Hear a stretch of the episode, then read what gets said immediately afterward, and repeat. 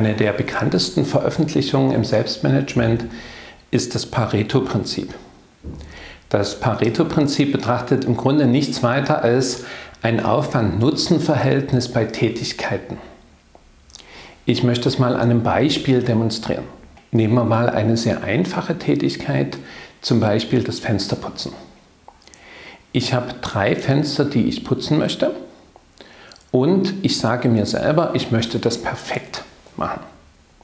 Das heißt, ich möchte ein hundertprozentiges Ergebnis.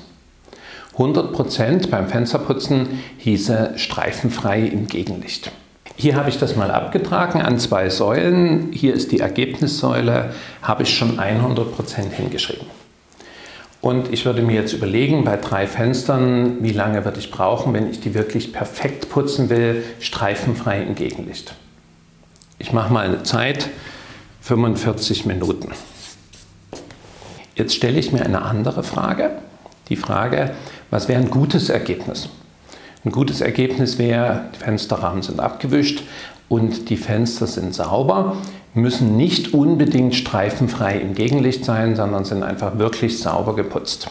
Jetzt würde ich das gute Ergebnis, die 80 Prozent, hier abtragen.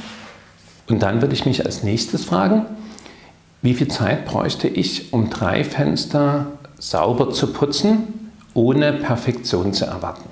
Das wären unter Umständen 15 Minuten. Ich trage diese 15 Minuten mal ab, wäre ein Drittel von 45 Minuten, wäre ungefähr hier. Und jetzt würden wir genau sehen, was das Pareto-Prinzip sagt.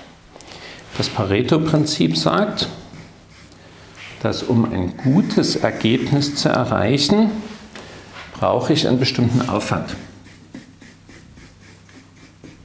Und wenn man das grafisch deutlich macht, dann wird plötzlich sichtbar, was ich für Perfektion investiere. Für diese 20% mehr Ergebnis, für das sehr gute, perfekte Ergebnis, investiere ich insgesamt mehr als für das gute Ergebnis. Das heißt, das Pareto-Prinzip sagt, Perfektion ist der Zeitfresser Nummer eins.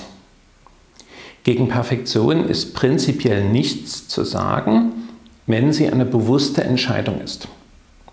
Wenn sie aber ein geforderter alltäglicher Arbeitsstil ist, dann entwickelt sich Perfektion tatsächlich ausschließlich zum Zeitfresser. Was kann man jetzt bewusst gegen vor allem das eigene Perfektionsstreben tun? Punkt 1 ist, setze dir eine realistische Zeit. Hier ist es wichtig, dass es kein Zeitraum ist, sondern ein Zeitpunkt ist. Das ist für unser Gehirn viel leichter zu erfassen und äh, viel verbindlicher auch für uns selber. Das heißt, wenn ich eine Tätigkeit anfange, kann ich mir sagen, ich mache jetzt den Kostenvoranschlag bis 10.30 Uhr. Und dann werde ich auch sehen, meistens bin ich dann selber, meine Erfahrung, bin ich selber erst 10.35 Uhr oder 10.40 Uhr fertig.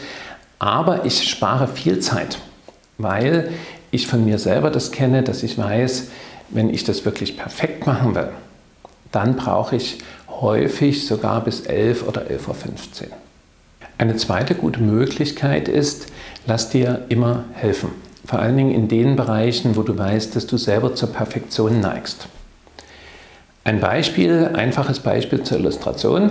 Wenn du selber von dir weißt, ich neige dazu, den Geschirrspüler wirklich perfekt einzuräumen, dann lass es bewusst auch von anderen machen.